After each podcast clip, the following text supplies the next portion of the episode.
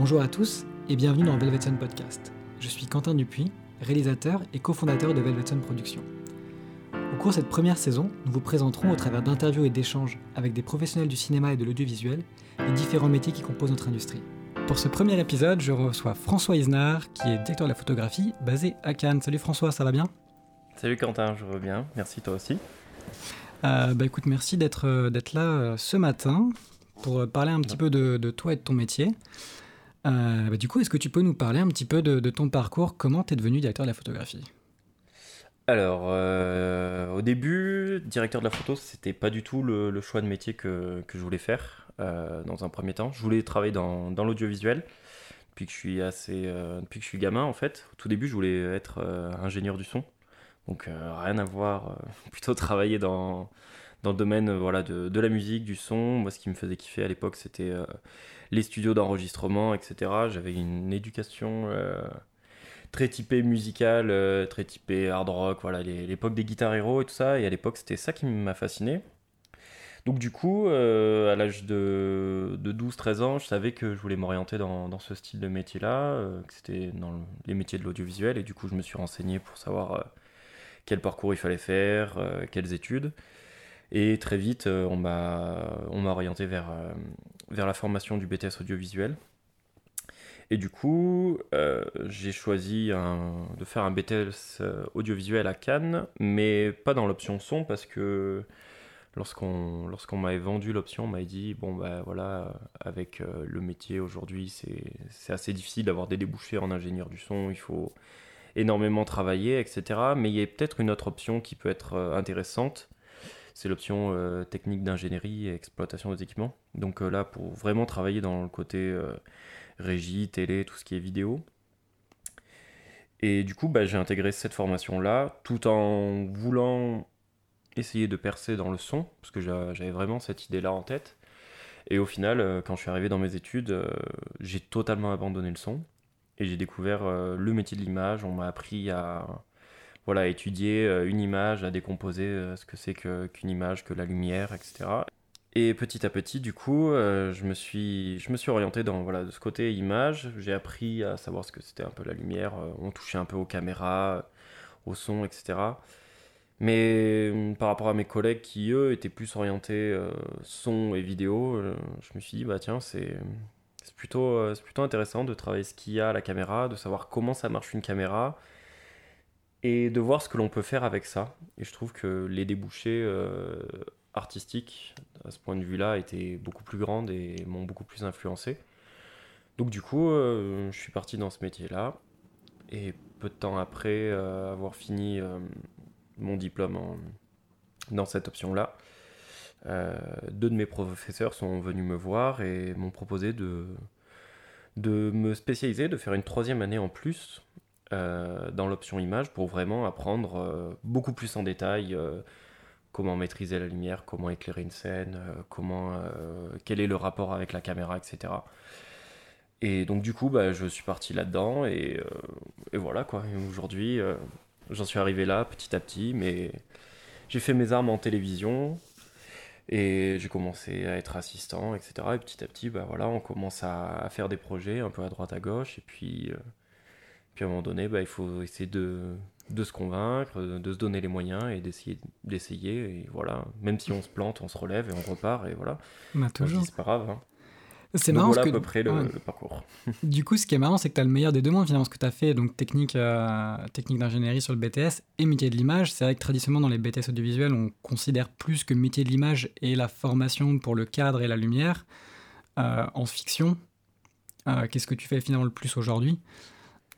Que de la télé Ouais, alors bah, aujourd'hui, c'est vrai que mon, mon métier, mon parcours a complètement changé parce que c'est vrai que voilà, on a ce rapport à l'image qui est beaucoup moins précis, qui est beaucoup moins, euh, ouais, beaucoup moins précis, beaucoup moins artistique euh, en fiction qu'en télé. On va travailler, euh, on va passer beaucoup plus de temps à travailler sur une image, sur la mise en scène, sur savoir ce qui se passe, sur comment on va éclairer, sur voilà l'esthétique du, produit. Alors qu'en télé, on est plus sur sur le fait de capter un, contenu, mais il faut enfin voilà, il faut réussir à à s'apprivoiser du, climat, de, prendre la température, de voir le truc, et c'est à nous de s'adapter. Alors qu'en fiction, c'est plus l'inverse. C'est nous qui allons adapter tout l'environnement pour que ça nous convienne et pour qu'on puisse travailler une certaine image. Mais dans le métier de la télévision, pour moi c'est une très bonne école parce que ça m'a appris pendant des années à savoir gérer, euh, par exemple, la pression d'un direct. Ce que c'est, c'est quand voilà, on fait un direct devant des, millions de, téléspectateurs, que on est à la caméra ou qu'on est en assistant, voilà, qu'on est technicien, que s'il y a un problème, il faut réussir à, bah, trouver une solution dans, dans, un délai très court, c'est savoir gérer. Euh, une pression qui est assez énorme euh, de la part euh, des productions en amont. Enfin voilà, on n'a pas le droit à l'erreur en télévision, même si en fiction, on n'a pas trop le droit à l'erreur, mais on peut à tout moment voilà, s'arrêter, reprendre une scène euh, suivant ce qu'il y a à faire. On a quand même, c'est un autre, voilà, c'est une autre façon de travailler. Et je pense que voilà, moi ça m'a énormément aidé. Peut-être que voilà, je n'ai pas le, parcours type que, que, les chefs opérateurs ont en faisant de la fiction. Euh, voilà, eux, ils sont peut-être passés premiers assistants, ils ont commencé à faire plein de plateaux euh, en passant par du court métrage, du moyen, du long, tout ça. Moi, j'ai été propulsé directement dans la télé parce que je voulais, parce que j'avais besoin de ça pour vivre. Et j'en fais encore aujourd'hui, hein, je, ne dénigre pas du tout ce, ce métier-là, mais je trouve que ça a été une excellente, euh, une excellente école pour, voilà, pour, pour tout ce côté réflexe, savoir se débrouiller avec les moyens qu'on a, de savoir gérer une équipe, euh, de savoir euh, gérer une, la pression, de travailler en multicaméra aussi, ça a été vraiment, ça a été vraiment euh, très formateur quoi. Et puis petit à petit, on comprend ce que c'est que la réalisation en passant par la télé, parce qu'on n'a pas le droit à l'erreur quoi. Ah, c'est vrai qu'en fiction, effectivement, tu le dis, on rate une prise, bon, ben, on peut la refaire. C'est toujours, c'est quand même le, principe même de la, de la fiction, c'est qu'en télé, sur un direct, c'est pas du tout les mêmes, euh, les mêmes conditions. Euh, mais c'est bien, ce que, ce que tu me dis, ça t'a quand même vachement aidé sur ton approche du travail en plateau aussi, d'essayer justement d'avoir la première prise bonne, d'avoir tout de suite euh, le cadre juste, de ne pas perdre ce temps-là, parce qu'on sait que de toute façon, ton tournage prend du temps, et que plus on est efficace, plus on peut faire des choses aussi. Est-ce que tu as ramené du coup certaines de ces choses-là que tu tu utilises en télévision euh, dont on travaille en, fiction en plateau? Ouais, bien sûr. Bah ouais, forcément, parce que j'ai été imprégné par euh, cette façon-là de travailler. Euh, j'ai eu de, très bons mentors en, télévision, que ce soit par des réalisateurs, par des producteurs, par même des assistants ou quoi que ce soit. On sait que voilà, il faut qu'on soit prêt à temps. Dès qu'on nous donne un PAT en télévision, on ne peut pas se permettre d'être en retard. Si on nous dit la diffusion est à 20h, euh, je peux t'assurer qu'un quart d'heure avant, euh, tout le monde est à son poste, tout le monde est au garde à vous, quoi. Donc du coup, moi, quelque part, dans... sur un plateau de fiction, euh, j'essaie d'avoir quand même d'imposer ce... ce, rythme, cette... cette certaine rigueur. Et j'essaie, au moment où voilà, on va déclencher le rec sur la caméra, eh ben, on va essayer de rentrer la prise directement, on va essayer de ne pas perdre de temps. Moi, je vais faire en sorte que bah, dans mes équipes, tout soit prêt, tout, toutes les informations soient communiquées euh, en amont et que tout se déroule comme ça. Donc ouais, c'est sûr que j'ai pas, j'ai pas eu l'occasion de vraiment fréquenter les, les, gros plateaux euh, de fiction pour voir vraiment comment ça se passait, etc. Même si voilà, on a beaucoup d'échos aujourd'hui, on sait comment ça se passe plus ou moins quand on voit des, des behind the scenes ou ce genre de choses, mais peut-être le fait d'avoir euh, travaillé en télévision auparavant, ça m'a donné cette, euh, cette, certaine petite rigueur. Et ce petit truc-là qui fait que bah, sur un plateau de tournage, maintenant, j'ai ces réflexes-là de la télévision et de me dire, bon, bah, on, va, on a quand même une certaine pression, mine de rien, même si on n'a pas un direct ou quoi que ce soit, mais voilà, on va essayer de, de faire en sorte que ça se passe dans les bonnes conditions, qu'on respecte euh, au mieux les plannings de la production et de faire en sorte que la prise soit rentrée directement sans, euh, sans avoir besoin de la retourner 10-15 euh, fois. fois ouais, sûr, si t'as à rentrer, il faut rentrer tes diplômes hein, de toute façon. Donc euh, si t'en as 15, t'en as 15, si t'en as 5, t'en as 5. Enfin, c'est d'utiliser au mieux le temps que tu as sur ta journée pour faire pour rentrer la shotlist, pour rentrer les séquences et les scènes et, les pages de, de scénario.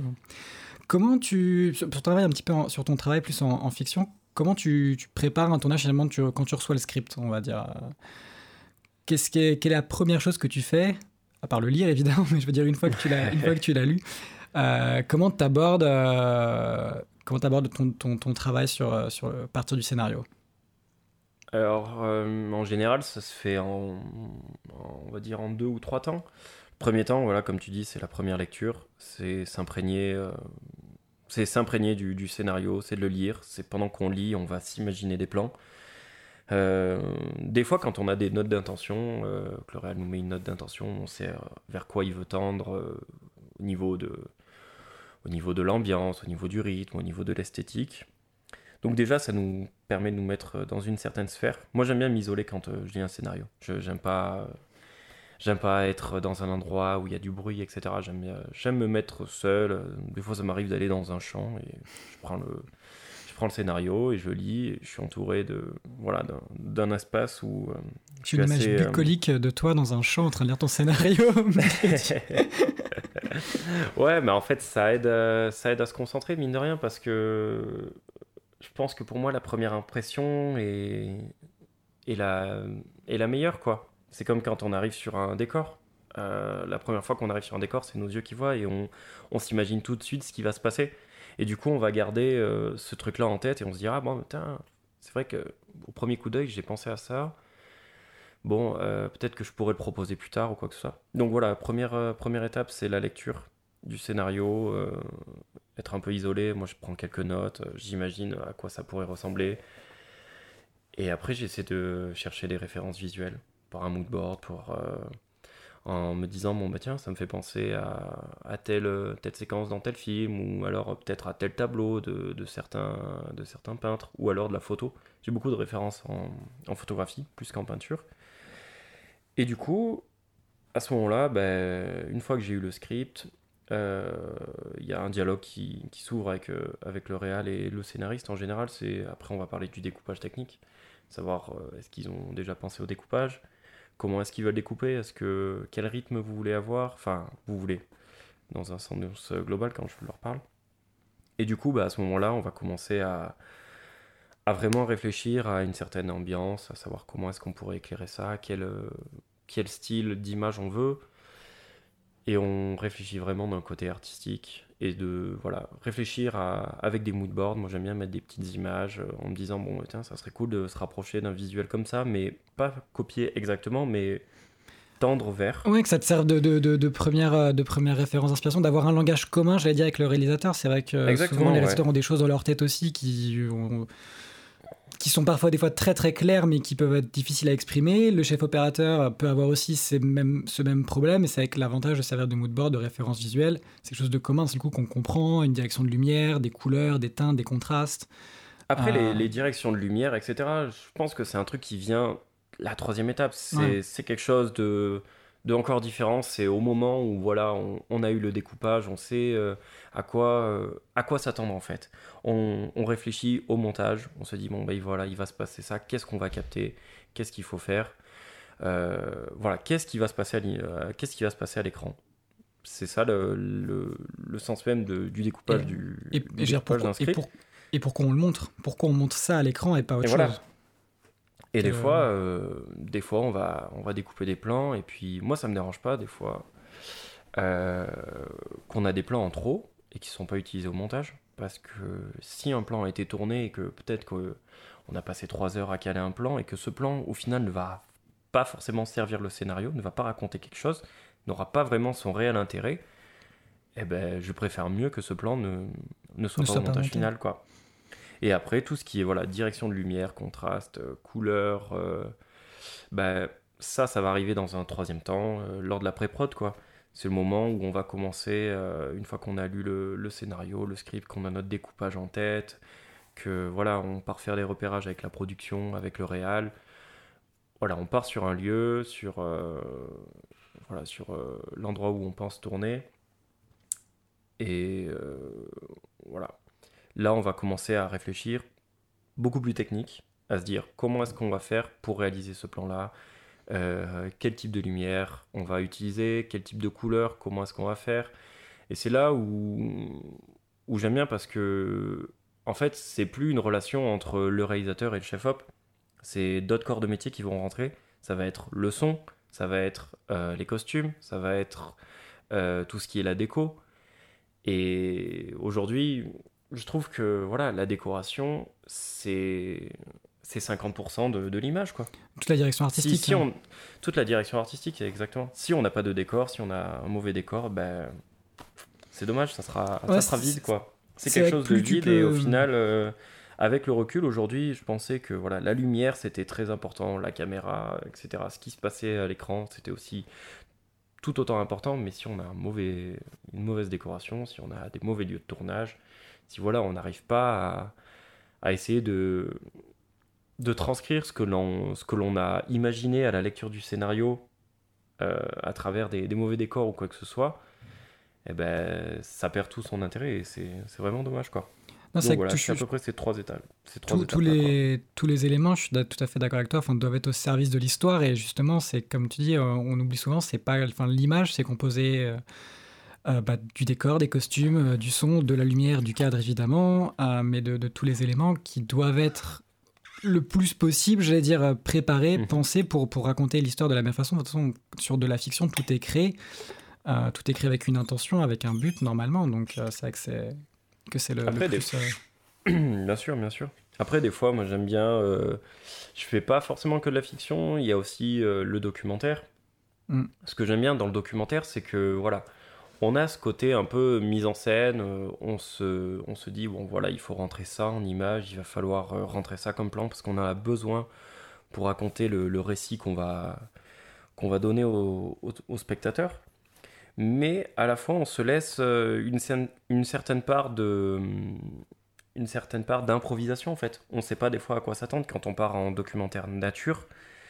Euh, ça m'est arrivé de, de rester pendant des heures à savoir si, si voilà, on allait avoir la, prise ou pas, si ça allait être, euh, enfin, si ce que l'on attendait euh, d'un élément naturel allait se produire quoi. Et c'est ça qui est aussi intéressant, c'est d'avoir aussi ce côté-là euh, d'improvisation. Des fois, je, pense que c'est bien de ne pas forcément tout maîtriser, sauf quand on, sauf on, quand on est dans du dans de la fiction où voilà c'est très écrit etc mais moi j'aime bien des fois que par exemple un acteur ait une part d'improvisation Ça, ouais, même dans, même dans la fiction. que même dans la fiction peut-être parce que en télévision c'est ce qui c'est ce qui c'est ce qui se passe en fait quand euh, quand on filme en télévision on ne sait pas vraiment ce qui va se passer c'est à nous de, de devoir nous anticiper à ce qui va se produire à l'image aux personnes qu'on va filmer et à essayer de suivre au mieux et de rendre ça le plus esthétique possible alors J'aime bien ce, voilà, ce double côté. C'est peut-être euh, quelque chose qui me reste de, de la télévision. C'est voilà, ce côté-là. euh, je sais pas, on va filmer un, un match de basket, un, un match de foot, enfin voilà, un sport quelconque. On sait pas dans quelle direction va aller le joueur. Mm. Et c'est ça qui est super intéressant, c'est que on se laisse surprendre. Il faut à la fois aussi anticiper. Et des fois, il arrive des choses absolument, absolument géniales, quoi. Ouais, c'est les, les fameux petits accidents, les accidents magiques de tournage. Je suis tout à fait d'accord. Je pense que plus on est préparé sur un plateau, plus aussi ça laisse le champ à ces, à ces, ces accidents de se produire en fait. Et comme tout le reste est calé, ça peut te permettre de, bah, de, de suivre cet accident, d'aller dans la direction de, et puis de voir ce qui se passe tout simplement. Je pense que c'est ça qui est, qui est intéressant. Comme tu dis, des fois on a des, des idées euh, préconçues ou qu'on a, qu'on a, a préparées par rapport au scénario parce que la séquence faut qu'elle soit comme ça. Et puis on arrive sur le plateau, et le coup, le, le, le comédien ou la comédienne va faire quelque chose auquel on s'attendait pas du tout et qui va peut-être t'emmener la scène dans une nouvelle direction, ou, ou un élément de décor qu'on n'a pas prévu, ou une lumière, ou c'est vrai qu'il y, a- il y a beaucoup de choses qui Bien peuvent. sûr, euh, ouais. et, et du coup, quelle est ta, enfin, ta flexibilité par rapport à ça? C'est-à-dire que euh, je sais que là-dessus, on se retrouve, enfin, tous les deux, on aime beaucoup travailler avec un découpage assez précis, assez préparé en amont. Euh, mais quelle est ta part de, flexibilité en te disant d'un seul coup, tu arrives sur le plateau, tu avais 10 plans, puis tu te dis, ah, mais attends, on peut peut-être faire euh, ce, ce travelling-là et ça remplace toute la séquence, ou le réal te dit ça. À quel point tu es flexible par rapport à ça euh, sur, ta façon de travailler? Bah, hum, moi, je suis, suis flexible. Euh, Honnêtement, j'ai- j'aime avoir différents sons de cloche. Euh, j'aime bien si un réal vient me voir, me dit euh, Bon, ben voilà, on va peut-être changer le découpage, on va faire ça, qu'est-ce que tu en penses? Là, je vais pas rentrer en conflit, je vais pas me dire Bon, je vais me braquer, il faut absolument avoir les plans, etc. Non, on fait comme on l'a dit, etc. Non, je suis, je suis pas du tout comme ça. Je, suis ouvert au dialogue, je, euh, préfère prendre 5 minutes avec la personne, avec la production, le réal, discuter de ça et de me dire bon ben voilà est-ce que ça vaut vraiment le coup de faire ça? Euh, qu'est-ce que tu en penses? Et là euh, bah, il faut regarder à la fois aussi le, planning de production voir si on peut se le permettre si ça va pas changer des choses au niveau de la lumière ou quoi que ce soit Mais hum, c'est quelque chose sur lequel je suis très réceptif. Euh, moi, ça me dérange pas des fois de, de, rajouter des plans ou quoi que ce soit. Ça m'est même arrivé des fois euh, pour une séquence, euh, pour des tournages. On a le découpage technique et je me dis peut-être que voilà, rajouter un plan ou deux, si on a le temps, si on arrive à le caler, eh ben, je vais le proposer. Je vais voir si ça rentre dans le timing, si par exemple on a un décor extérieur qu'on puisse, qu'on peut encore maîtriser la, lumière, etc. Et à ce moment-là, bah, je vais faire ma proposition réelle. Je vais dire bon, bah écoute, euh, peut-être que voilà, ce plan-là en plus, ça pourrait t'apporter quelque chose au montage. Et on va pas prendre la priorité sur ce plan-là. On va d'abord tourner tout ce qu'il y a à tourner. Comme ça, on est sûr que on peut raconter l'histoire en montage.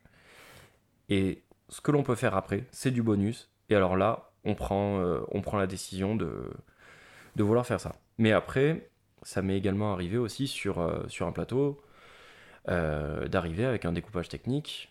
Et lors des repérages, bon ben voilà, on avait imaginé l'implantation des caméras. On s'est dit bon ben voilà, on va découper comme ci, comme ça. Et au final, une fois que, une fois qu'on que la lumière est faite, que la déco est installée, qu'on commence à faire les répétitions, qu'on prend les marques avec les acteurs, là on voit qu'il y a quelque chose qui marche pas, où on se dit hmm, peut-être que voilà, ça ça pas marché, et ça m'est déjà arrivé, par exemple, euh, d'une séquence euh, coupée, je crois qu'il y avait 5 plans, c'était sur un court métrage. Une séquence où c'était coupé en 5 plans, où on, allait prendre du retard parce qu'entre chaque plan, il fallait changer d'optique, il fallait changer euh, de configuration de caméra, passer sur de la machinerie un peu plus lourde, etc. J'ai pris la caméra et j'ai proposé au réal, j'ai fait écoute, je pense qu'avec un plan séquence, on peut se faire ça, mais il va falloir remettre un peu en question la mise en scène. Voilà ce que je te propose. Mais voilà, il faut réussir à en fait à proposer ce genre de choses dans les bons moments. Tu peux pas non plus euh, aller voir euh, aller voir le réal, euh, etc. Quand c'est le stress sur le plateau, quand tout le monde est à fond, etc. Et de dire non non stop les gars, on arrête tout, on fait comme ça, etc. Parce que, enfin, je te parle en connaissance de cause, parce que j'ai été comme ça et j'ai pris deux trois volets derrière et mon équipe m'en a voulu, etc. Et à un moment donné, tu perds la confiance des gens. Donc voilà, c'est important. Mais je pense que voilà, pour ce genre de propositions, il faut les dire. Mais il y a un temps pour les dire. Et il faut réussir à, à peut-être exprimer, à faire, euh, enfin voilà, à, faire valoir euh, ce que l'on veut euh, au réalisateur ou à la production et dire bon bah, peut-être moi j'ai une autre idée, peut-être que ça pourrait être un peu plus efficace ou alors on va perdre un peu plus de temps mais mais ça peut valoir le coup. Mais ça peut valoir le coup. Et après, ah. bah, c'est une décision commune en fait. C'est pas, pas à moi de, de l'imposer. Je l'imposerai pas demain, par exemple. Non, et c'est vrai que c'est intéressant parce que ça, ça tient beaucoup de, de, la confiance, je pense, et de la relation entre le réalisateur et le chef opérateur. Euh, et plus, plus cette confiance est forte, plus cette relation-là est forte, plus tu peux aussi te permettre d'avoir ce dialogue-là et te dire c'est commun, c'est un travail d'équipe. Et quelle décision on peut prendre qui sert le mieux pour le film? Aussi d'avoir c'est pas tout le temps facile mais d'avoir l'humilité de pouvoir dire des fois bah, l'idée que j'avais prévue n'est peut-être pas la meilleure euh, on peut peut-être faire celle-là à la place on peut peut-être essayer enfin de mais c'est pas forcément facile et je pense que ça, ça, tient beaucoup au fait que voilà plus plus la confiance entre entre le, le réal et, et, le directeur de la photographie est forte et grande plus tu peux te permettre ça, et je pense que dans le fond, ça sert le film, et le but, ça reste toujours de servir le film, servir l'histoire. Bien sûr, le, euh. but, le but premier, c'est de, de servir le film, c'est pas de servir son ego. C'est peut-être ça le, problème de, de, certains chefs opérateurs aujourd'hui, et de certains réals. Je... Quand j'ai commencé dans, le milieu, quand j'ai commencé à faire euh, mes, mes premières piges de chef-op, euh, j'avais tellement, on entend tellement de choses sur ce métier on entend tellement d'histoires, de, Enfin voilà, de. C'est. On entend, voilà. On, on a l'impression que le chef-op, c'est Dieu et en même temps, c'est le démon, tu vois. C'est la personne qu'il ne faut pas aller voir sur un plateau parce qu'il va t'envoyer chier. C'est la personne à ne pas déranger. Mais c'est le mec qui a le melon euh, de ouf, etc. Et je pense que beaucoup de personnes, en sortant de l'école, etc., ont cette vision-là de ce métier. Et je te dis ça parce que je l'ai été, parce que j'étais vraiment tyrannique au tout début. Et ça m'a joué des tours, et honnêtement, euh, quand tu, quand tu vois que la moitié de ton équipe veut se casser, ne veut plus tourner avec toi, ben là tu te remets en question en fait. Et ce que tu dis en fait, cette, euh, cette relation que tu as avec le réalisateur, mais pas qu'avec le réalisateur, avec euh, toute l'équipe, eh ben, je pense que c'est 50% du métier aujourd'hui quoi. Et ça c'est c'est quelque chose que beaucoup de personnes n'ont pas forcément à l'idée, n'ont pas forcément à l'esprit, bien que la la relation chef-op réel est très importante parce que c'est, on va dire, c'est les deux chefs d'orchestre du film. C'est eux qui vont, qui vont vraiment tirer les ficelles, etc. Alors après, il y a aussi le chef son, chef déco, la production, bien sûr. Mais d'un point de vue image de ce qui se passe à l'image, c'est eux les deux chefs d'orchestre. Et il faut que cette relation, bah, elle soit très forte, il faut qu'elle soit très soudée. Et tu ne peux pas te permettre euh, d'être en désaccord avec un réel parce que ça va se sentir sur ton film, ça va se sentir à l'image, ça va se sentir à la mise en scène, ça va peut-être se sentir à la lumière. Et puis à un moment donné, euh, bah, tu, toi, tu vas laisser tomber, tu vas dire bon, bah, c'est bon, euh, c'est chiant et tu seras pas impliqué à fond. Moi, mm. si demain on vient me chercher pour un projet, le projet, soit je l'accepte, mais si je l'accepte, je vais me donner à 200%, soit je le refuse. Je, je veux pas un entre-deux c'est c'est pas quelque chose que c'est pas quelque chose que je cherche aujourd'hui parce que c'est le but c'est de voilà de de raconter une histoire, de faire en sorte que cette histoire euh, soit jolie à l'écran, soit belle, soit bien racontée, et qu'on sente que à l'image, eh ben, tu traduis une certaine âme, tu traduis une certaine... Enfin, il faut que le, spectateur ressente quelque chose. Et si, à la base, au fondement, dans l'équipe, il n'y a pas ça, bah, ça va pas se voir au niveau du film. Et peut-être que les personnes ne vont pas se donner à fond comme elles devraient se donner, et du coup le film n'aura pas, n'aura pas la valeur qu'il aura, quoi. Tu vois ce que je veux dire? Non, je, je, suis d'accord, c'est vrai que euh, ce que tu disais sur, sur, sur la confiance de l'équipe et que c'était 50% du travail, je pense que c'est très très important. C'est quelque chose qu'on qu'on aborde pas souvent, je pense en plus, quand tu es en école de cinéma. En tout cas, moi, c'est quelque chose où j'ai pas le souvenir, euh, quand j'ai fait aussi mon BTS du visuel, qu'on l'ait beaucoup abordé ce côté en école, que tu travailles, tu es en petit groupe sur ton plateau, tout le monde est là pour, euh, pour essayer, pour faire des heures. T'as pas cette pression sur le coup que c'est un travail? Évidemment, ça reste une passion, on est tout ça parce qu'on est passionné par ce qu'on fait, évidemment, mais que d'un ce coup, les enjeux ne sont pas les mêmes. Euh, le poids de tes décisions n'est pas le même. Et que si tu n'as pas cette confiance-là dans l'équipe, que tout le monde n'est pas vers la n'est pas, je veux dire, emporté vers le, même but pour le film, ça peut vite causer des problèmes. Et, c'est la, et comme tu dis, c'est la pire chose qui peut arriver sur un tournage. Si ton équipe ne te suit pas, si dans ce coup tu dis, ah ben en fait, on va mettre un travelling de 10 mètres et que, et que personne n'a envie de faire ton travelling de 10 mètres, bah, c'est un peu embêtant.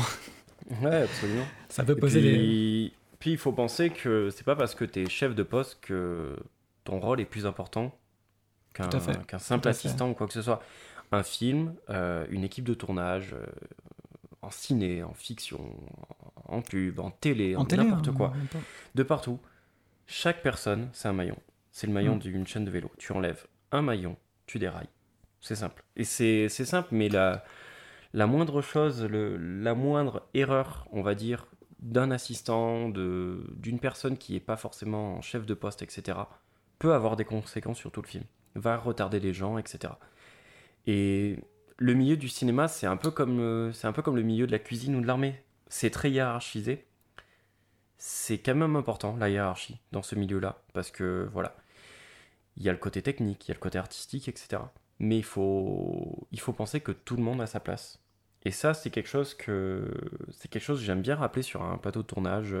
Avant de commencer un tournage, moi j'aime bien prendre euh, prendre à part, euh, par exemple, mon équipe, euh, l'équipe d'électro, l'équipe euh, des assistants sur la caméra, des machinaux, et de leur donner toutes les pièces et de toutes les pièces en main, tout, ce qu'il faut pour réaliser le film, et leur dire que, ben voilà, c'est c'est on forme un, on forme un, groupe quoi. On forme un tout.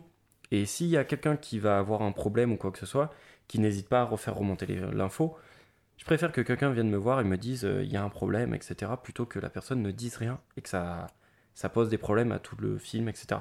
Et c'est pareil pour le son, c'est pareil pour la déco. Je pense qu'à un moment donné, voilà, il faut savoir écouter les autres, il faut savoir, euh, il faut savoir, euh, comment dire, c'est, je trouve plus mes mots, mais c'est pas grave. Mais du coup, voilà, c'est un tout, c'est une chaîne, c'est un maillon, et il faut se dire que tout le monde est important, quoi. C'est pas parce que tu es réel que tu es intouchable, etc. Parce que l'assistance qui aura pas forcément fait son boulot ou quoi que ce soit, eh ben, il va mettre en retard le Real et il va mettre en retard toute l'équipe, etc. Donc voilà, c'est. Non, mais c'est important de le rappeler. Ouais, et puis quand t'es es chef op aujourd'hui, euh, t'es pas que derrière une caméra, quoi, j'ai envie de te dire. T'es pas là à faire que de la lumière et à gérer une caméra. Chef op, euh, c'est avant tout gérer une équipe. Hein. T'es mm. chef de poste. Derrière, t'as as, peut-être 10 mecs euh, qui bossent pour toi. Et c'est des mecs à qui tu vas déléguer le travail, c'est des mecs à qui tu vas avoir confiance. Et tu sais que tu vas leur donner une tâche et que cette tâche, elle va être faite. Et que c'est ça va être super important pour l'avancement du film. Et toi à côté, bah, tu vas pouvoir aller euh, prendre du temps, enlever toute cette réflexion technique que tu auras déléguée à, tes, à, ton, à ton équipe et tu vas pouvoir, euh, tu vas pouvoir euh, libérer de l'espace, on va dire libérer ton esprit et réfléchir vraiment au côté artistique. Et je trouve que c'est quelque chose que je recherche de plus en plus sur un plateau. As une une très grande rigueur, je pense, sur, la préparation, ce qui fait que quand on arrive sur le plateau, euh, tout le monde sait euh, où tu veux placer ta lumière, tout le monde sait euh, où c'est qu'on va placer la caméra, et que ça te permet, le temps que toute cette machine se mette en place, bah, comme tu dis, qu'on puisse se consacrer d'un seul coup plus sur l'artistique et d'être plus libéré, comme tu disais, pour, pour, pour parler de ça. Et, ça renvoie du coup, euh, bah, est-ce que tu peux nous parler un petit peu d'une journée de tournage euh, Je sais qu'il n'y a pas de journée de tournage type, mais un petit peu comment tu abordes une journée de tournage. Euh, je sais que tu es, un chef opérateur qui cadre, ce qui n'est pas tout le temps le cas, mhm. rappelons-le. comment tu abordes, j'allais dire, ce, bah, ce, double emploi quelque part, et puis comment tu abordes ta journée de tournage par rapport à, à ta shotlist, par rapport quand tu arrives sur ton décor, ta gestion du temps, du stress? Est-ce que par exemple tu préfères éclairer un décor ou est-ce que tu préfères éclairer un plan? Toi, toutes ces petites choses-là, est-ce que tu nous en parles un petit peu, un petit peu plus? Euh, Alors, je sais pas si c'est la bonne méthode ou pas. Je sais pas quelle est la bonne méthode. Maintenant, chacun, chacun travaille comme, comme il entend, comme il voit, comme il, comme il a l'habitude, comment, comme il est le plus à l'aise sur un plateau. Avant, j'éclairais pour un, pour un plan. Et en fait, je me rendais compte que je perdais énormément de temps au final. Parce que entre chaque plan, peut-être qu'on va gagner du temps euh, à tourner un plan, mais entre, entre chaque plan, on va perdre du temps à rééclairer, euh, faire les raccords lumière, etc. Et j'étais pas forcément satisfait du résultat. Et c'est peut-être euh, peut-être le fait de, regarder plus de films, etc., de, de renforcer mon de renforcer voilà toute cette image, tout ce côté ce côté comment dire, artistique de, de, voir comment, comment les films sont tournés, comment, comment se passe euh, l'éclairage entre un plan large, un plan serré, euh, les raccords euh, quand on regarde un film. Et je me suis rendu compte qu'en fait, beaucoup de chefs opérateurs travaillent en éclairant un décor. Et après, quand tu as des plans serrés, tu viens rajouter un peu de lumière, tu viens embellir les acteurs, etc. Parce qu'il ne faut pas oublier que certaines personnes doivent rendre beau à l'image, etc. Et du coup, bah, aujourd'hui, dans, ma façon de procéder, bah, je, pense à éclairer un décor, à savoir quelle ambiance, de lumière, etc. Comment est-ce qu'on va faire Qu'est-ce qu'on va montrer aussi dans le décor Est-ce que c'est la nuit Est-ce que c'est le jour, lever de soleil, coucher de soleil Est-ce qu'il pleut Est-ce qu'il y a de l'orage, etc. Et au lieu d'éclairer euh, un plan, on va éclairer un décor pour faire en sorte que ce soit le plus naturel possible faire en sorte que le spectateur n'a pas l'impression qu'il y a des projecteurs. Mm. Donc du coup, euh, c'est un travail qui est pour moi très important dans, dans la pré-production, que peut-être certaines personnes euh, négligent des fois, je, je trouve à mon sens, mais j'aime pas arriver sur un plateau en me, en me disant comment est-ce que je vais éclairer? Parce que c'est compliqué quoi, quand tu as, as, de la pression derrière, quand tu, tu, sais que tu dois rentrer... Euh, 10 plans dans la journée, euh, dans, dans, ce décor-là, et que après tu as un changement de décor et qu'il faut encore tout remballer, tout ça. J'aime bien arriver à un endroit euh, avec des repérages si je peux, et même arriver avec un plan de feu en me disant bon ben voilà, tenez, voilà l'idée de l'éclairage, voilà l'idée de comment ça va ressembler. On envoie ça, les gars, et puis après, on vient ajuster. Et honnêtement, moi je suis ouvert quand euh, le chef électro vient me voir et qu'il a une proposition au niveau de la lumière, etc. je suis, je suis pas du tout fermé. Après, si je vois des fois que l'éclairage que j'ai fait ne, correspond pas forcément en termes de, enfin voilà, peut-être pas de niveau ou de contraste, mais peut-être de, de, ressenti par rapport à la caméra. Peut-être qu'on va faire des modifications à l'éclairage ou à la caméra. Des fois, ça peut venir de, de la cam hein, ou de l'optique ou de l'emplacement de la caméra. Donc, euh, ouais, c'est. Aujourd'hui, je préfère éclairer un décor, un ensemble de décors. Me dire, voilà, il faut que ça soit, euh, faut que ça soit le, plus naturel possible. Et au préalable, j'ai vu les déplacements des acteurs avec le réel, savoir euh, où est-ce que le jeu va s'évoluer, etc. Et c'est pas à moi d'imposer l'éclairage par rapport aux acteurs. C'est les acteurs qui vont m'imposer l'éclairage. Si un acteur va devoir déambuler d'une pièce à une autre, que le réel veut un plan séquence, eh ben, on va faire en sorte d'éclairer euh, pour cette déambulation.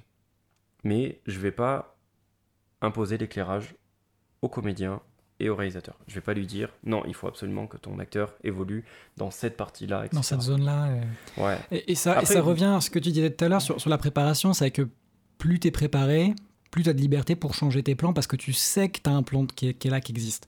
Et même si d'un seul coup tu te dis, ah, finalement, ce que j'ai préparé n'est peut-être pas la meilleure solution, mais tu sais qu'elle fonctionne, euh, c'est ça qui est, je pense, le plus important et que, comme tu disais, qu'on ne peut pas oublier, l'importance de la préparation euh, sur, un, sur un plateau, sans, sans oublier, comme tu dis, l'inspiration d'un seul coup qui peut venir sur le décor, sur l'instant, sur le moment, mais plus tu es prêt, plus tu es ouvert à ces changements, plus tu et plus tu es, comment dire, t'es serein, j'allais dire, par rapport à ça, par rapport à la pression justement de rentrer les plans, par rapport à tout ce qui peut se passer. Donc je pense que c'est extrêmement important d'insister sur, euh, sur cette partie préparation.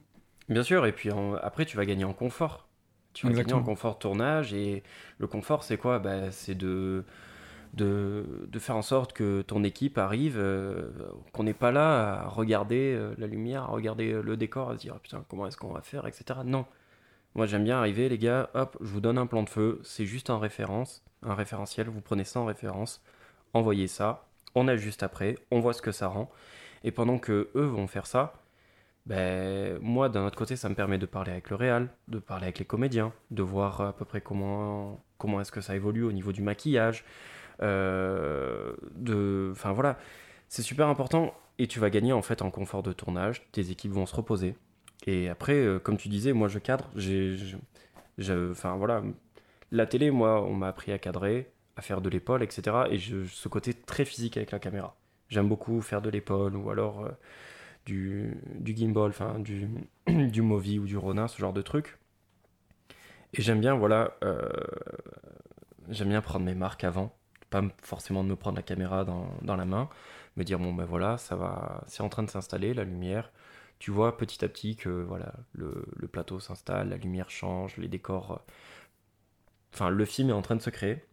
Et en fait, ces moments-là où tu sais que toi t'es préparé, tu sais que toutes les choses avancent, eh ben, tu vas prendre ce temps-là que tu as peut-être perdu en pré-production, parce que c'est pas forcément du temps perdu, mais tu l'as passé en pré-production, et mm. ce temps-là que tu as passé, tu vas le récupérer sur le tournage, tu vas pouvoir prendre du repos, tu vas pouvoir discuter avec le réalisateur, et c'est là où peut-être il y a des choses qui vont, qui vont arriver, et que tu n'aurais pas pensé, et après, bah, ou alors tu vas complètement changer le truc, ou alors tu vas respecter ton plan, ton plan de feu, ton découpage, et tu vas gagner du temps.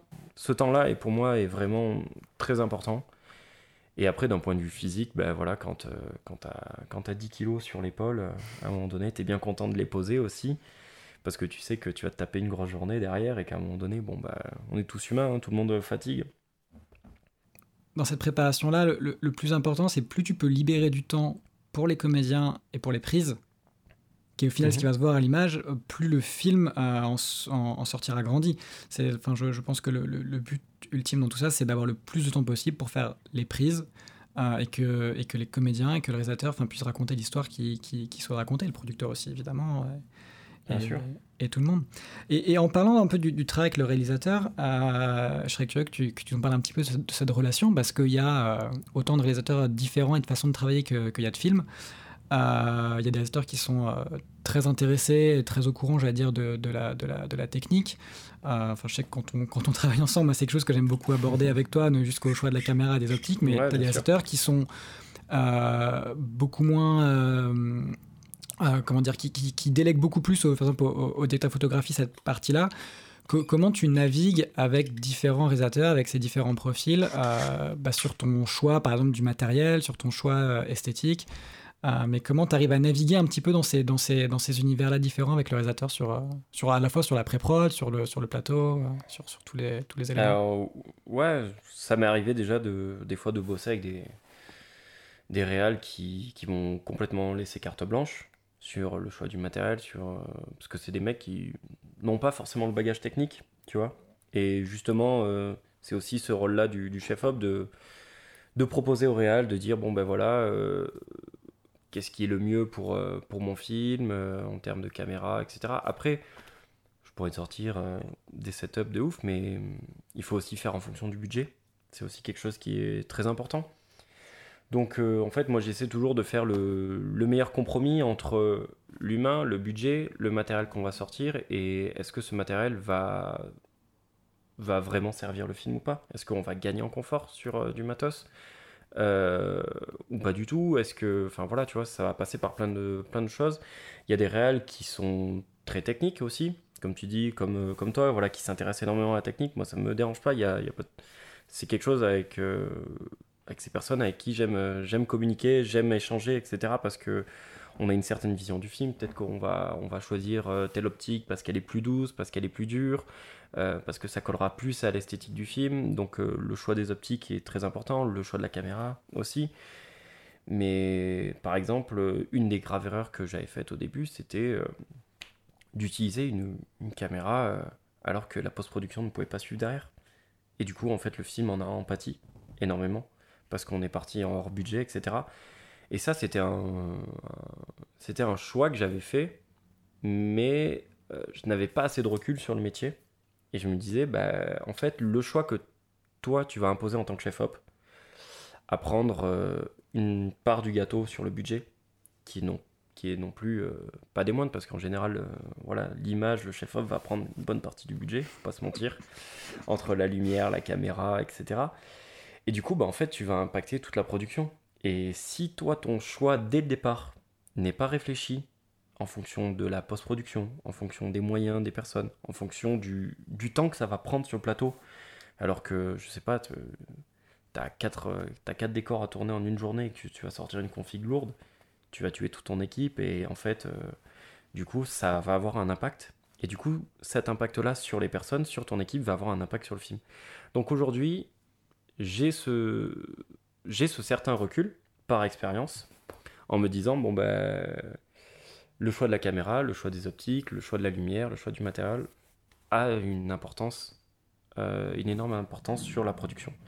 Peut-être que si on va m'imposer une caméra, moi il n'y a pas de souci, tu... une caméra ça reste une caméra qu'on donne euh, comme donne un caméscope ou une Alexa, c'est pas c'est pareil, mais c'est un outil, voilà, et c'est la façon dont on va utiliser cet outil qui est, euh, qui est super important.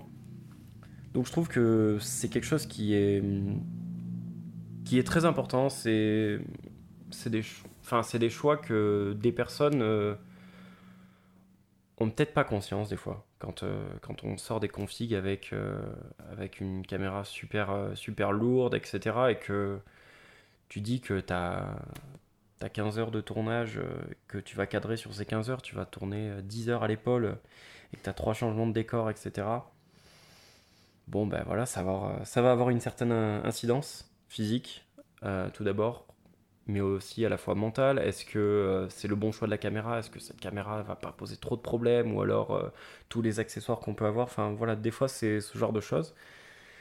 Mais quand on peut se le permettre, avoir, je sais pas, certains accessoires, certaines lumières, etc., c'est, tu vas gagner en confort de tournage. Et là, du coup, bah, ça peut avoir une très bonne incidence comme une très mauvaise incidence. Et sur les réalisateurs, bah, il y a des réals qui aiment avoir ce rapport-là, d'autres qui aiment pas du tout avoir ce rapport-là, qui me disent bon bah voilà, moi je m'occupe vraiment de la direction des comédiens, appelle-moi dès que c'est prêt, dès que c'est prêt on se donne un timing, hop, on voit la chose ensemble. Euh, moi j'aime bien prendre du temps avec euh, le réal, le mettre devant le moniteur, euh, voir avec lui comment ça va se passer, lui proposer des plans, si j'ai l'occasion d'avoir un DIT sur le, sur le set, c'est de lui proposer un look, etc. De, qui s'attendent à quoi va ressembler son film, à quoi va ressembler son film. Et du coup, voilà, c'est des manières totalement différentes de, de, travailler entre certaines personnes. Mais après, c'est une relation. C'est un échange en continu. C'est comme les, les réals qui aiment cadrer. Moi, ça me dérange pas de, de laisser la caméra, etc. un réal. Il n'y a pas de problème. Après, si je vois qu'on perd du temps, etc., c'est, on va dire que c'est son film, mais c'est aussi mon film parce que je me suis impliqué dedans. Mais je lui ferai savoir, je lui dirai voilà, c'est attention, on va perdre du temps, ou alors si on n'arrive pas à rentrer les plans, euh, je reprends la caméra, etc. Après, ça dépend ce que le, le réel vient, chercher chez moi, quoi. S'il y en a un qui vient chercher de l'épaule parce que voilà, et que la personne prend de l'épaule et que tu vois que ça tremble dans tous les sens, et que c'est pas forcément voulu, parce que pour, certains, pour certaines choses, il faut avoir une certaine condition physique, ce qui est. Enfin voilà, ce qui est difficile aujourd'hui. Je pense que. Aujourd'hui, tu mets une. Tu mets une Alexa sur l'épaule de quelqu'un, si la personne ne sait pas travailler à l'épaule, c'est difficile. C'est vite au tout début, euh, au tout début, quand j'ai fait de la télé, euh, j'ai commencé à travailler à l'épaule. Ah, je me suis pris des, je me suis pris des chasses par, par les réals parce que mes plans tremblaient, parce que parce que j'arrivais pas à, cadrer avec mon corps et que j'arrivais pas à, soulager cette, euh, ce poids-là. Donc euh, voilà, c'est. C'est un apprentissage. Euh, absolument, c'est un apprentissage et pour en revenir avec, avec la relation avec les différents réals, il y a des réals qui sont très chaotiques par rapport à ça, d'autres qui le sont beaucoup moins et c'est une façon de tourner. Après, c'est. Tu sais, dans ce milieu-là, on est toujours en train de s'adapter. Euh, aux équipes, aux personnes, aux humeurs, est-ce que la personne a bien dormi, tu vois. Même moi, si, si j'ai passé euh, deux jours de tournage avant où j'ai été éclaté, euh, le troisième jour, je serais peut-être beaucoup moins réceptif à certaines choses. Peut-être que je serais moins d'humeur, mais je vais essayer de prendre sur moi et de faire en sorte que... Bah, de, de déléguer certaines choses. Mais... Enfin voilà, il faut avoir ce... Il faut avoir ce, cette relation avec le réel pour la technique, etc lui faire comprendre les choses, faire en sorte, qu'il te comprenne aussi, que tu puisses justifier tes choix aussi, même vis-à-vis de la production. Pourquoi est-ce que tu as choisi cette caméra? Ben, tu, vas, tu vas justifier pourquoi, pourquoi tourner en RAW euh, alors que ça va avoir une incidence sur la post-production? Est-ce que le monteur derrière va pouvoir faire ça? Est-ce qu'à l'étalonnage, on a vraiment besoin de faire ça? Donc à un moment donné, c'est un peu comme si tu étais le peintre et que tu choisissais euh, avec quel pinceau tu vas peindre et avec quel, euh, quel type de peinture tu vas peindre. quoi. Ça va avoir une incidence sur ta toile, sur euh, le coût de ta toile, etc. Donc il faut en avoir conscience. quoi. Non, c'est sûr. Et puis sur le, sur le côté, je disais, d'être capable de tout justifier, je pense que c'est très important aussi de, de, pouvoir dire pourquoi on a choisi bah, comme tu sais, tel matériel plutôt qu'un autre. C'est pas des choix arbitraires. Euh, qui sont faits sur un, enfin tous les choix qui sont faits sur, sur un plateau sur cette pensée là sont euh, sont pensés euh, sont pensés en amont avec une avec une bonne justification. Et j'allais dire comme tu dis vis-à-vis de la production vis-à-vis du réalisateur bah, il faut avoir ces réponses là bah, parce que sinon ça n'est pas sérieux quoi. C'est pas bah ouais, bien sûr. Dire si je choisis cette caméra là parce qu'elle est jolie et que je l'aime bien c'est pas suffisant. C'est ça. C'est exactement ça. Mais après c'est Enfin voilà, moi je suis passé par là, j'ai euh, une des premières productions que, que j'avais faites euh, en chef-op, voilà, c'était assez, assez laborieux, c'était très difficile. Je m'étais mis la pression, euh, j'étais aussi d'une part un peu producteur sur le projet et je voulais absolument tourner en, en Dragon à l'époque. Et j'avais absolument pas les machines, on n'avait pas, pas les machines derrière pour, pour pouvoir assumer ce genre de, ce genre de workflow et même euh, le, prix des disques, euh, enfin voilà, de tout ce qui est du stockage, etc. Et c'était quelque chose que j'avais imposé à la production. Et au final, bah, je regrette parce que, parce que ça a eu une énorme incidence sur mon film enfin sur euh, le documentaire et le documentaire euh, est jamais sorti à cause de ça quoi. On a fait une version courte parce qu'on a eu des problèmes pour backuper, on a eu des problèmes pour le montage euh, parce qu'à l'époque j'avais pas les mêmes moyens que j'avais aujourd'hui. Hmm. Et c'est difficile à dire mais voilà, au plus au plus j'évolue dans ce métier, au plus j'ai accès à des moyens qui sont importants. Mais c'est pas pour autant que je me dis je vais tout sortir quoi. Aujourd'hui, si je vais sortir un truc, c'est réfléchi. C'est pas réflexion, c'est pourquoi je vais faire ça. Et des fois, ça me, ça me dérange pas d'aller voir euh, la production et limite d'imposer des choses, de dire non, je veux que le réal ait son retour, qu'il soit un chef qui puisse se mettre comme il veut, comme euh, le pointeur. Moi, mon pointeur, il a besoin d'être isolé, il a besoin d'être à côté de moi, d'être proche de la caméra, de mettre en vue. Et j'aime pas qu'il y ait 4000 personnes derrière lui, tu vois. Et lui non plus, parce que à un moment donné, quand tu vas lancer le bouton rec, euh, quand tu lances l'enregistrement, bah, il va se passer des choses et puis ça a un coût en fait. Mineur, c'est comme quand tu shootes en pellicule, voilà. Tu sais qu'à un moment donné, ça a un coût. Ah bah, et dès que ça si personne hein. n'est- si personne euh, n'est pas n'est pas confort dans son espace de travail, ben voilà, c'est du temps perdu. Alors des fois, voilà, des fois ce confort, tu peux l'avoir en tournage, des fois tu ne peux pas l'avoir. C'est enfin voilà, moi ça m'énerve de voir euh, toujours un, un avec le moniteur autour du cou, la tête baissée. À la fin de la journée, il a plus de cou, comme moi je peux avoir le cou en l'air avec la caméra, tu vois. Non, on va te sortir un pied, on va te mettre un pied. C'est vrai que j'aime bien, j'aime bien quand tu mettais les petits pieds et les petits floppies sur les tournages qu'on a fait ensemble, le petit bonheur. Mais voilà, mais après Quand t'arrives et tiens, Quentin, t'as ton petit moniteur qui est posé. Oh, c'est agréable ça. T'es concentré, voilà, t'as une Apple Box à disposition, t'as tout, euh, t'as de l'eau, enfin voilà, c'est super important euh, au niveau de la face, quand t'es à la face, c'est super important d'avoir ce certain confort parce que tu vas, voilà, tu, tu vas libérer une partie de ton esprit pour être concentré Pour te vraiment sur le film. euh, voilà, sur le film, sur ce qui se passe à l'image, sur l'image, sur euh, le fait des trucs. Tu sais, moi, des fois, quand je cadre, euh, je, je- je- tu suis une scène, etc. Mais des fois, t'as pas l'œil partout dans le cadre. Tu vois pas les petits détails, les petits trucs euh, qui t'auraient échappé, tu vois. Et bah, peut-être que la script, peut-être que le réal va, va remarquer un truc que tu n'auras jamais vu. Et si elle n'est pas dans des bonnes conditions de tournage, euh, bah, Ça peut passer à côté. tu vas hein. passer à côté. Et puis après, soit tu vas. Puis quand tu vas sur un petit monitoring en plateau et que tu le regardes après euh, sur un écran de ciné, euh, C'est pas hein. c'est pas la même. pour la mise au point, etc. Tu vois, par Exactement. exemple, euh, ça m'est déjà arrivé d'avoir euh, un tournage. Le premier assistant n'était pas forcément n'était pas forcément bien installé, etc. C'était une de ses premières, etc. Je lui ai fait confiance.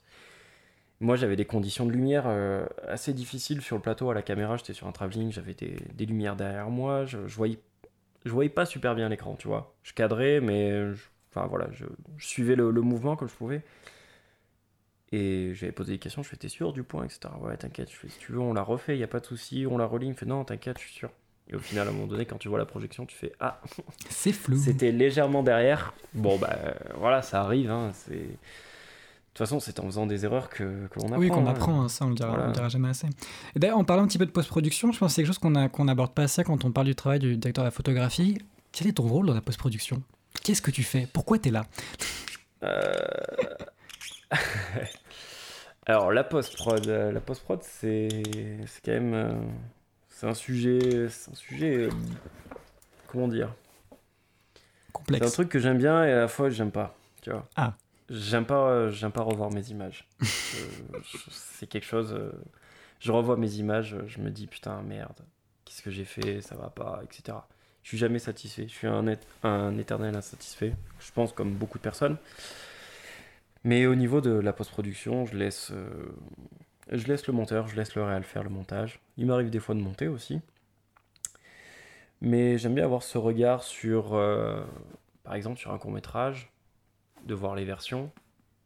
Euh, j'aime pas forcément voir les ours, j'aime bien voir une version Quelque chose qui est déjà un petit peu, un peu fini, ouais, qui est déjà un petit peu. même euh, s'il n'y a pas forcément l'étalo, etc., pour se donner une idée, de se dire, bon, est-ce que ce que j'ai lu, est-ce que j'ai réussi à faire mon travail? Est-ce que j'ai réussi à retranscrire ce que, je, ce que j'ai lu, ce que j'ai imaginé à l'écran? Est-ce que ça a bien marché, etc. Et après, pour l'étalonnage, euh, moi, il m'arrive d'étalonner euh, certaines, de, certaines des images que je fais. J'aime bien avoir, euh, reprendre le mood board initial, de me dire, voilà, à quoi ça ressemblait, à quoi est-ce qu'on voulait tirer, à quoi est-ce qu'on on s'attendait, de voir si, si ce que j'ai fait à la lumière, euh, à la caméra, le choix des optiques est, est bon ou pas. Et après, bah, de, de discuter avec, euh, avec le réal, avec le monteur et des fois avec l'étalonneur pour parler de l'ambiance générale du film. Quoi. Et j'aime bien être à l'étalonnage. Alors, je vais pas rester derrière l'étalonneur, derrière son épaule et dire ah non, je ferai plus ça, etc. C'est un petit point pour l'avoir vécu, voilà, pour, pour l'avoir vécu, c'est quelque chose d'absolument affreux d'avoir quelqu'un derrière toi. C'est horrible. J'aime bien qu'on, j'aime bien recevoir plusieurs passes de dire euh, ok là oui là non peut-être un peu plus euh, exposer ce plan peut-être rattraper les ombres euh, ici est-ce que tu peux faire quelque chose au niveau du, de la peau ce genre de choses. Après donner un... le plus dur je pense en post-production c'est savoir donner un, point final quoi. De dire stop à un moment donné c'est bon. Même si tout n'est pas parfait etc enfin voilà je suis pas Darius Konji je suis pas Roger Dickens, je suis pas Boucard, etc. Tous ces, tous ces grands dire fautes, euh, voilà, à un moment donné, euh, t'as tendu à, à, quelque chose, t'as fait du mieux, il faut respecter aussi les délais de livraison, etc. Moi, ça m'énerve d'avoir un projet qui met... Euh, qui traîne. Qui traîne en montage et en étalonnage, même si l'étalonnage, c'est quelque chose de... D'extrêmement important. D'extrêmement important, hein. tout comme le montage. Hein. Le montage, c'est la troisième écriture du film. Peut-être l'étalot et le, et le mix, ça, pour moi, c'est presque mhm. la quatrième. C'est c'est là où le spectateur euh, va être plongé et c'est là où tu vas, tu vas faire frissonner les gens.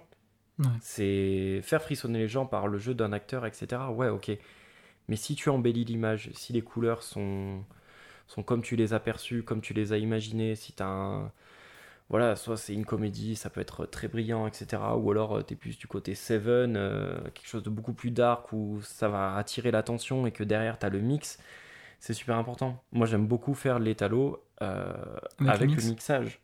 Parce que parce qu'à un moment donné, il n'y a pas que tes yeux, quoi. Il y a aussi tes oreilles. Et c'est super important de s'imprégner de ça. Et après, une fois que la post-prod a été faite, les, les passes d'étalonnage, euh, j'ai la chance de, de, côtoyer des projectionnistes avec, euh, avec euh, des cinémas dans la région de Cannes-Grasse. Et c'est des personnes avec qui, euh, voilà, ça m'est arrivé d'amener un DCP, de voir vraiment euh, le final sur, euh, sur un écran de ciné et pas sur un ordinateur. Mais après, voilà, il faut savoir quelle est la diffusion finale. Est-ce que la diffusion, ça va être un téléphone portable? Est-ce que ça va être une télévision? Est-ce que ça va être un écran d'ordinateur? Est-ce que ça va être une salle de cinéma? Est-ce que ce sera tous les supports de diffusion? Voilà, moi je fais en sorte de toujours, euh, de toujours penser au, au, maximum de la diffusion, c'est-à-dire le ciné, le DCP, est-ce que c'est du 2K, du 4K, voilà. Et de faire en sorte que de faire en sorte que l'image est homogène, quoi. Mm. De pas se poser de questions, etc. Alors, maintenant, euh, les personnes qui sont dans ce milieu, qui sont très techniques, euh, vont peut-être remarquer des choses à la lumière, mais après, il faut aussi se dire on va parler au commun des mortels, quoi, des gens qui sont pas forcément de ce milieu et de se dire bon bah la supercherie a marché et puis, voilà, c'est-à-dire c'est presque de se dire l'ironie c'est quand l'image est réussie, le spectateur ne doit pas la remarquer finalement. Après, il y a les bons, les bons et mauvais côtés. Hein. Quand la mm. personne sort du film parce qu'il y a quelque chose qui l'a dérangé, c'est que là, on a mal fait notre boulot. Exactement. C'est dommage, il faut pas en arriver là. quoi. Le but, c'est de ne pas en arriver là. quoi. Et de faire en sorte que, de, il faut, il faut à un moment donné se dire que l'étalonnage, c'est ce qui va embellir, quoi. C'est, c'est la cerise. Je sais pas comment, ouais, je sais pas comment, comment justifier le truc. Tu vois, par exemple, ça m'est déjà arrivé à l'étalonnage de partir à contre-pied de ce qu'on avait décidé initialement, quoi, et de se dire, attends, viens, on va complètement changer un peu l'image euh, du truc, on va rajouter du grain, on va réchauffer l'image, et peut-être que ça va donner une autre une autre atmosphère euh, au film. Après, est-ce que ça va servir ou pas? Ça, c'est ça, il faut se remettre en question, quoi. Non, puis c'est vrai que, enfin, tant que réel, euh, je pense que je serais pas le seul à dire qu'on se reconnaît tous en disant que oui, quand dire stop au montage de son film, quand arrêter de, de triturer euh, le montage à, deux frames près, c'est jamais quelque chose qui est évident, mais comme tu dis, à un moment, il faut, il faut laisser le film prendre son envol et dire c'est fini, puis de savoir quand, bah, quand le mieux est l'ennemi du bien. Euh, Bien sûr, et je pense que beaucoup de personnes ont beaucoup de personnes ont du mal à faire ça, quoi. C'est comme euh, des fois, ça m'arrive aussi sur un plateau, quoi. De, de, mm. raffiner encore la lumière, me dire attends, je pourrais peut-être rajouter encore une source, ou alors euh, je pourrais encore embellir le truc. Mais à un moment donné, quand on te monte la montre, quand on te dit bon là faut tourner, il faut savoir dire stop, faut dire allez. Et que le réel te dit t'inquiète pas, c'est bien, c'est bon. Voilà, stop, allez, on envoie parce qu'il faut raconter un truc et à un moment donné, il faut que ça sorte. Et puis une fois que c'est sorti, bah il faut savoir aussi passer à autre chose, quoi. Et Mais c'est difficile, hein c'est difficile. Regarder en arrière, toujours regarder en arrière, voilà, c'est quelque chose de bien, mais à la fois, à un moment donné, c'est un cercle vicieux. Il faut aussi savoir stopper les choses et dire, ok, peut-être que j'ai fait des erreurs, mais voilà, tu vois, on m'a souvent dit, l'expérience, c'est le nom que l'on donne à ses erreurs. Alors peut-être que tu vas faire un film, tu t'es planté, mais tu sais que voilà, tu auras fait des erreurs, ces erreurs-là, eh ben, tu vas au prochain tournage, tu vas les corriger, et puis tu sauras comment, comment compenser ce truc, et comment faire en sorte de ne pas, de ne pas les refaire. Et puis c'est pas grave, hein, tu sais, euh, tout, le monde est comment, tout le monde a commencé par euh, tout en bas du panier. hein. Personne n'est arrivé, euh, a pris la caméra et a sorti des plans, des plans de fou avec une lumière de fou. hein. Enfin, je pense que tu prends n'importe quel grand chef opérateur, etc. on a tous commencé au plus bas et petit à petit, chacun s'est forgé Et puis on apprend à tout le temps, je pense. et on apprend tout le temps. On apprend tout On le temps, tout au long de, de- en- de- de- de sa carrière, que ce soit en réal, en chef opérateur, en monteur. Enfin, je pense que, ou n'importe quel poste, je pense que c'est qu'on a qu'on n'a jamais fini d'apprendre et qu'il faut toujours être euh, curieux et ouvert à ce qu'on ne sait pas et ce qu'on peut améliorer, Ouais. ce qu'on peut changer, ce qu'on peut, ce qu'on peut apprendre? C'est surtout la, la curiosité, je pense, qui, Mm. est, qui est super importante dans ce milieu. C'est pas de se dire, euh, bon ben voilà, je vais faire, euh, je vais faire ce que je, je sais faire. Voilà. Mm. Ça arrive, hein. enfin voilà, il y a des personnes qui sont très bonnes dans un domaine, etc. Mais moi, je sais que par expérience, j'aime aller dans des, dans des situations de lumière, de cadre, etc. que je ne maîtrise pas du tout. Et de me dire, allez, je vais essayer. C'est pas grave, je vais me ridiculiser, je vais me péter la gueule. euh, Ça, ça va ressembler à rien. Mais au moins, j'aurais essayé. Au moins, j'aurais vu à quoi, enfin, je saurais à quoi m'attendre.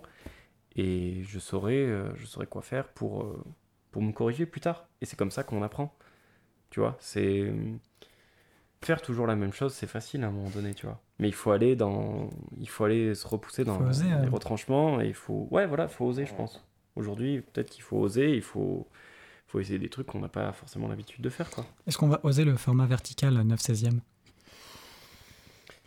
Ouais, ça, ouais. peut-être un jour, euh, peut-être un jour, je, je ferai. Je te ramènerai un projet comme ça juste pour qu'on voit.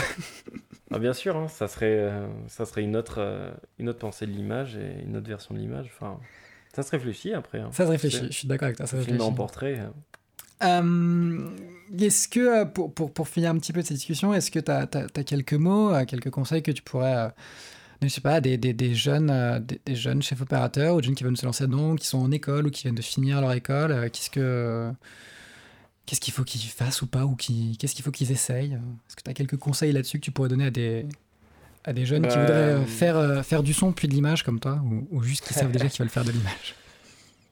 Euh, je pense qu'il faut qu'ils s'intéressent aux personnes qui les entourent. Il faut qu'ils n'aient pas peur d'essayer de, de tomber. De toute façon, c'est en faisant des erreurs qu'on qu'on avancera.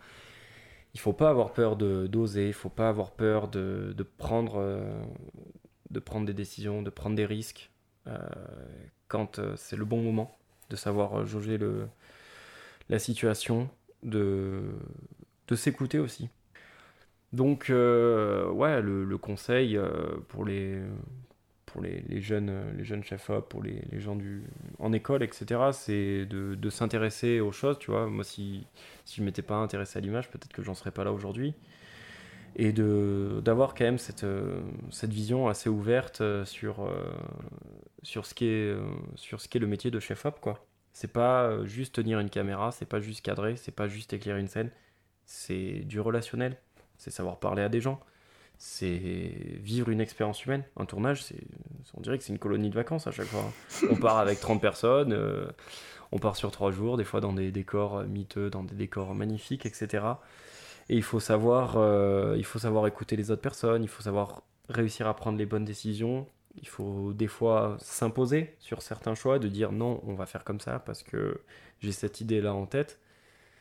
Mais si tu fais ça, il faut les, il faut pouvoir les, l'affirmer à la fin. Il faut se dire bon ben voilà, j'en rendrai compte et je sais que je vais en rendre compte parce que voilà, parce que j'ai eu cette idée-là, etc. Alors soit je me suis planté et ça peut arriver à tout le monde, soit ça a été réussi et voilà. Donc euh, faut pas hésiter à prendre des risques, faut pas hésiter à s'écouter, à écouter les autres et euh, des fois aussi à mettre un point final quoi.